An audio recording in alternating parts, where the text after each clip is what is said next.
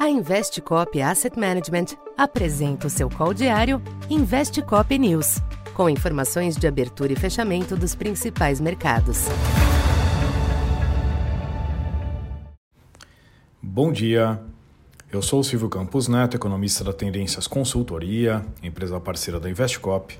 Hoje, dia 31 de outubro, falando um pouco da expectativa para o comportamento dos mercados nesta terça-feira, os mercados internacionais tentam sustentar o ambiente de menor aversão ao risco nesta manhã, embora com oscilações comedidas nos principais ativos.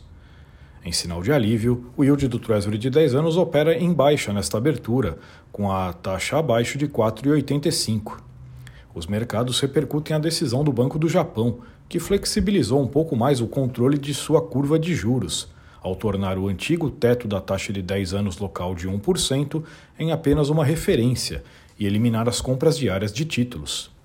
Havia a expectativa de alterações mais drásticas, talvez por isso a reação mais tranquila das curvas de juros. O calendário de hoje traz como destaque a confiança do consumidor nos Estados Unidos, antes de uma agenda de grande peso a partir de amanhã.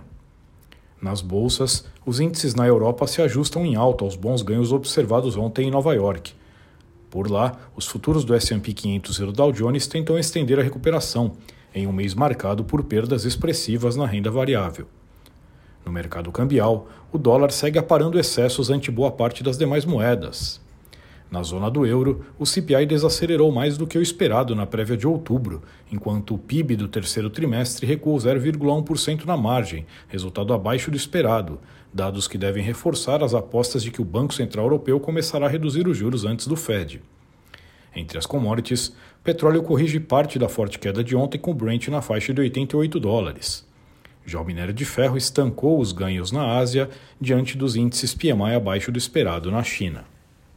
Aqui no Brasil, se o ambiente externo traz sinais a menos aos ativos domésticos, as preocupações fiscais internas devem continuar alimentando certa apreensão Nesse sentido, os agentes monitoram a reunião nesta manhã entre o presidente Lula, o ministro Fernando Haddad e líderes de bancadas na Câmara para refinar a pauta econômica.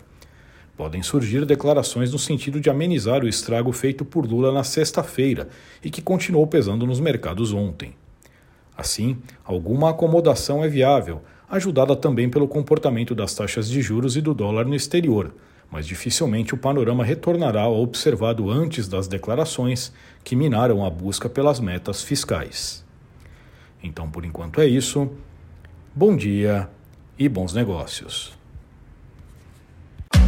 Essa foi mais uma edição Investe Cop News.